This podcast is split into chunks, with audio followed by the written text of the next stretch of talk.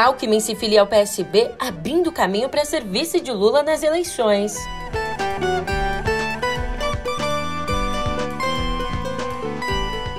E por aqui também, o ministro da Educação cercado de investigações.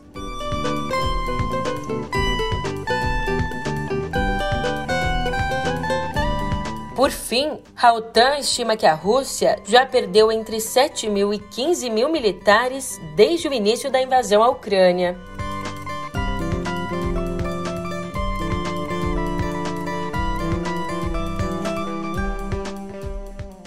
Um ótimo dia, uma ótima tarde, uma ótima noite para você. Eu sou a Julia Keck e vem cá. Como é que você tá, hein? Hoje a gente conversa sobre ele, que bateu asas do ninho tucano, se filiou ao PSB e, ao que parece, está cada dia mais perto de compor uma chapa com o ex-presidente Lula nas eleições. Já sabe de quem eu tô falando, né? Então, a partir de agora, eu te conto essa e outras informações no pé do ouvido. Música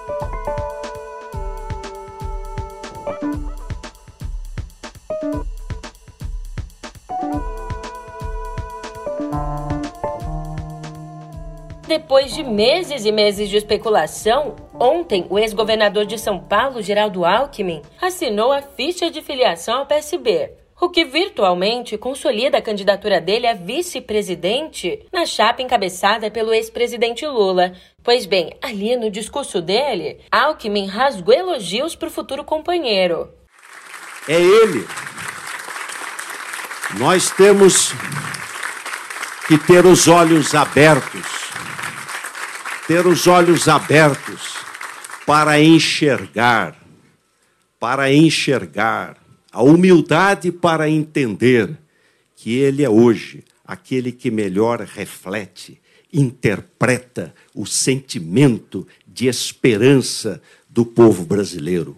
Aliás, ele representa a própria democracia, porque ele é fruto da democracia. Não chegaria lá do berço humilde que sempre foi, se não fosse o processo democrático.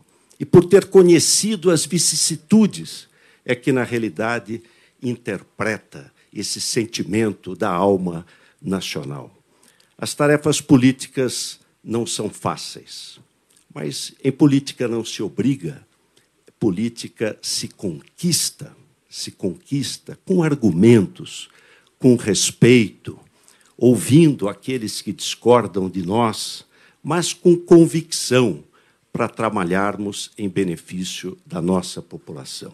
Não tenho dúvida de que o presidente Lula, se Deus quiser eleito, vai reinserir o Brasil no cenário mundial. E, bom, Lula não compareceu ao evento, mas ele foi representado pela presidente do PT, a deputada Gleisi Hoffmann. Ao contrário do que costuma acontecer com a filiação de políticos de renome, Alckmin não. Não trouxe consigo uma leva de aliados para o PSB. O trunfo dele é outro. É simbolizar um aceno de Lula centro-direita. É, em mais de uma ocasião, Lula disse querer um vice com quem possa dividir a gestão do país. E como revelou o radar, o presidente nacional do PSB, o Carlos Siqueira, até convidou Lula a viajar até Brasília para participar da filiação de Geraldo Alckmin ao partido. Mas o petista declinou o convite sem justificativas. Ali na cúpula socialista, o entendimento foi de que o ex-presidente não quis comparecer para não ofuscar Alckmin no grande dia dele. Enquanto isso, do outro lado do espectro, Ontem, o PL decidiu mudar o formato do evento, no qual lançaria a candidatura do presidente Jair Bolsonaro à reeleição. Ah, e só para te lembrar que esse evento já acontece nesse domingo. Bom, por orientação jurídica, o PL passou a tratar a data como o Encontro Nacional do Partido, para divulgar uma campanha de filiação em todo o país. Mas por que isso? Os advogados alertaram que a lei eleitoral proíbe pedidos explícitos de votos nessa fase, e o lançamento da candidatura poderia ensejar um processo contra o partido e contra o presidente.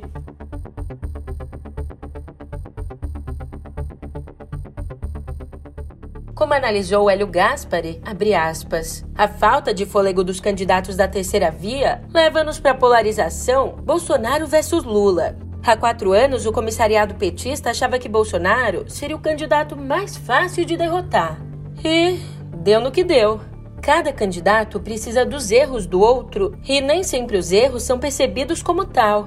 Em janeiro, o deputado Rui Falcão, ex-presidente do PT, disse que a campanha precisaria da construção de comitês de defesa da eleição de Lula que permaneçam depois como comitês de apoio do programa de transformação. Agora, imagine esse Jair Bolsonaro propondo a mesma coisa. Vem logo à memória a formação de milícias.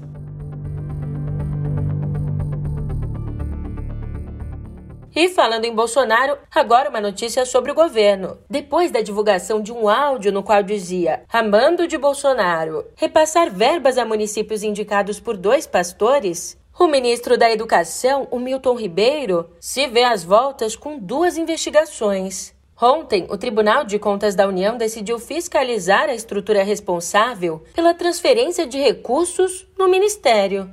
Em outra frente, o Procurador-Geral da República, Augusto Aras, pediu autorização ao Supremo Tribunal Federal para abrir um inquérito contra Ribeiro. A decisão caberá à ministra Carmen Lúcia, que já relata pedidos de investigação do caso feitos por parlamentares. Aliás, Ribeiro também terá de dar explicações na Comissão de Educação, Cultura e Esporte no Senado. Isso provavelmente daqui a pouquinho, já no dia 29. E olha, nesse caso, o ministro não deve contar com a proteção da bancada evangélica. Ontem, o líder do grupo, o deputado Sóstenes Cavalcante, procurou se afastar do ministro, dizendo que, até o momento, as explicações dele não foram suficientes. Mas aí, por outro lado, o Sóstenes defendeu Bolsonaro, alegando que o nome do presidente só foi citado no áudio para mostrar influência. Já no Planalto, a situação do ministro parece mais tranquila. Ontem, ele disse ter conversado com o presidente e confirmou que fica no cargo. Depois do áudio, o presidente me ligou numa das viagens falou: Milton, eu não vejo assim nada demais no que você falou no áudio e que eu estava até o momento é, gozando da confiança dele eu não procurei. Eu respeito muito meu presidente. É, o cargo que eu estou é de confiança do presidente. E ele sabe muito bem o meu caráter, conhece o meu caráter, por isso eu estou lá.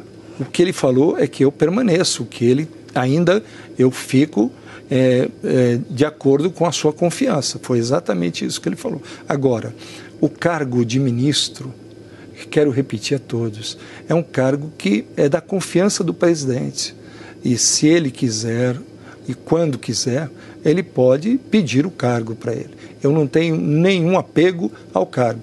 Me sinto honrado de ter sido escolhido para estar atuando num governo, num governo que saneou, um governo que não tem casos de corrupção.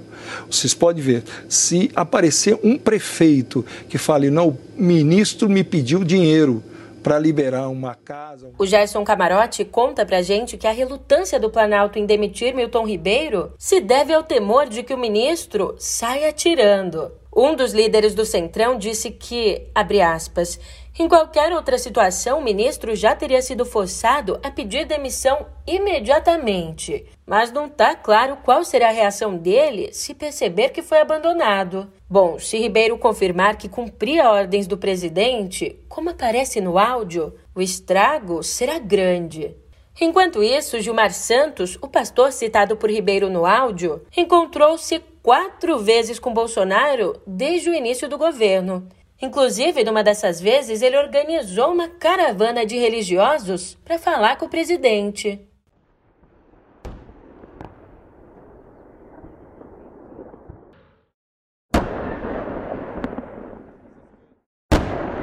Já lá fora, segundo estimativas da OTAN, desde 24 de fevereiro, quando invadiu a Ucrânia, a Rússia já teria perdido entre 7 mil e 15 mil militares. O cálculo foi feito a partir de informações da própria Rússia e do governo ucraniano.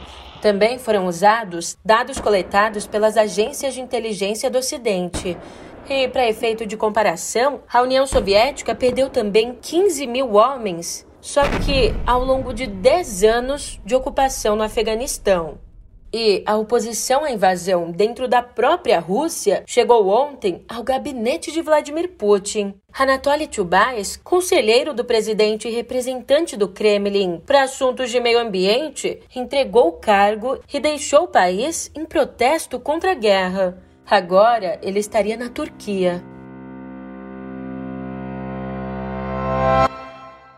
E uma despedida. Morreu ontem nos Estados Unidos, aos 84 anos, Madeleine Albright, a primeira mulher a ocupar o cargo de secretária de Estado, o mais alto posto na diplomacia do país. Filha de refugiados tchecos, ela já era uma respeitada especialista em política internacional quando foi convidada pelo então presidente Bill Clinton em 1993 para ser representante dos Estados Unidos na ONU, sendo então promovida a secretária de Estado em 1997. Para você ter uma ideia, coube a ela a expansão da OTAN em direção ao leste europeu. Segundo as filhas, Albright morreu de câncer.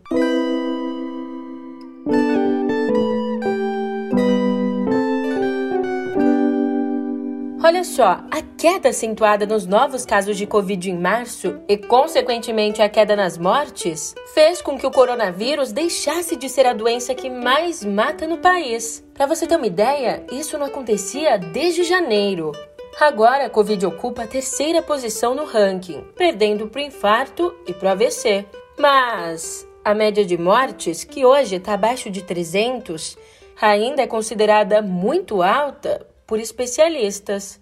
E quando não mata, a Covid tem deixado sequelas. Segundo um estudo realizado nos Estados Unidos, pessoas que tiveram uma infecção pelo SARS-CoV-2 têm um risco maior de desenvolver, em um ano, diabetes do tipo 2. E como previsto, o Ministério da Saúde recomendou a aplicação da quarta dose de vacina contra a Covid em todas as pessoas com mais de 80 anos. Presta atenção para não comer bola, hein? O reforço deve ser dado quatro meses depois da terceira dose e preferencialmente com o imunizante da Pfizer. Minha vozinha já tomou. Enquanto isso, quase quatro meses depois de sofrer um ataque hacker, a plataforma Connect SUS ainda apresenta falhas nos registros de vacina Usuários de sete cidades em seis estados têm apontado problemas como o registro incompleto de imunizações ou demora na correção de dados. O Ministério da Saúde alega que o sistema só espelha as informações de estados e do Distrito Federal. Mais uma notícia: ontem, nove ex-ministros ou ex-secretários do Meio Ambiente, praticamente todos desde 1992, passaram um dia em Brasília tentando conter a boiada que o governo Bolsonaro quer aprovar no Congresso. O principal encontro foi com o presidente do Supremo, Luiz Fux, e com a ministra Carmen Lúcia. Isso porque, no próximo dia 30, o Supremo deve julgar sete ações contra o governo, como o descumprimento das metas do Acordo de Paris e a retirada de autonomia do Ibama. Aliás, os ex-ministros também conversaram com o presidente do Senado, o Rodrigo Pacheco, buscando barrar no Senado alguns projetos aprovados na Câmara.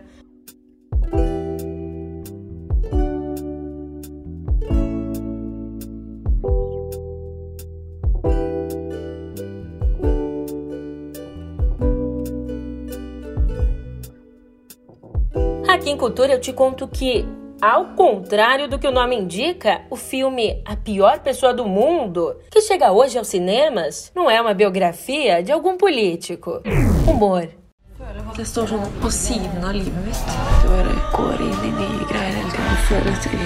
gjennomføre o longa de Joachim Trier, que representa a Noruega na disputa pelo Oscar de melhor filme em língua estrangeira, conta as idas e vindas de Julie, uma mulher chegando aos 30 que acumula indefinições em relação à carreira e ao amor nas novas relações do século XXI. Det var da hun ble forelsket i ham. Hvor mange klesskap skal du ha? Mm, hvor mye kan jeg få?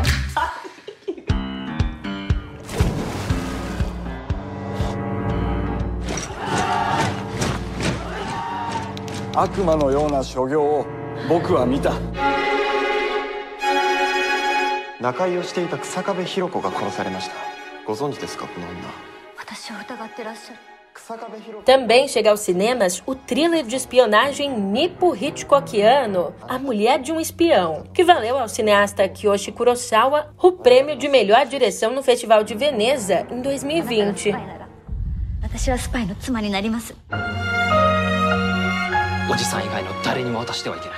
Já quem prefere perseguição e tiros vai se fartar com longa Ambulância, um dia de crime, no qual dois ladrões de bom coração, em fuga, sequestram uma ambulância com uma paramédica e uma paciente em estado grave.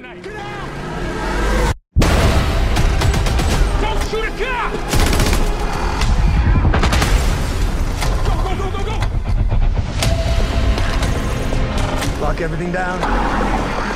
Nothing gets out.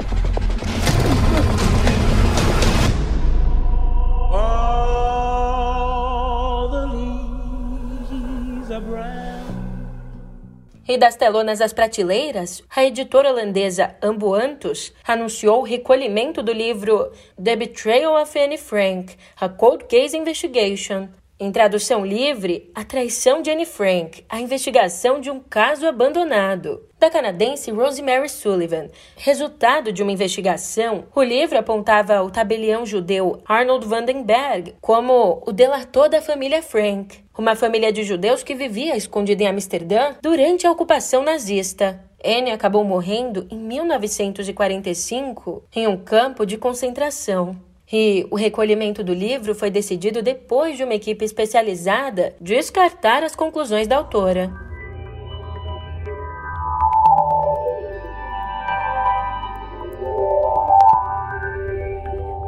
É, não tá fácil para ninguém. Nessa semana, a Starlink, a empresa de satélites do bilionário Elon Musk, aliás, não tá fácil para quase ninguém, né? Pro Elon Musk. Bom, nessa semana, a Starlink aumentou os preços dos pacotes de internet e dos equipamentos de conexão. O objetivo desse aumento é acompanhar o nível da inflação em vários países. Inflação essa que tem impactado os preços de matéria-prima para a fabricação dos produtos. Por aqui, os kits com antena, roteador Wi-Fi e outros equipamentos de instalação já aumentaram 330 reais, passando de R$ 2.670 para R$ 3.000. É? Em fevereiro, a Starlink liberou para o Brasil a reserva dos pacotes de internet via satélite. E a empresa tem a permissão da Anatel para explorar os serviços por aqui até 2027.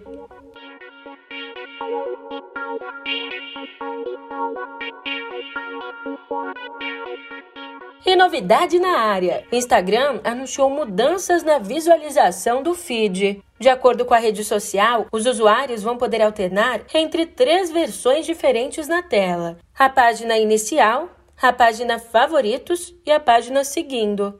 O objetivo dessa atualização é que as pessoas tenham mais opções de controle sobre os conteúdos que desejam consumir. Agora, se você deseja continuar ouvindo no pé do ouvido, volta aqui amanhã, porque por hoje eu tô indo nessa. Mas eu te espero aqui, hein? Até lá!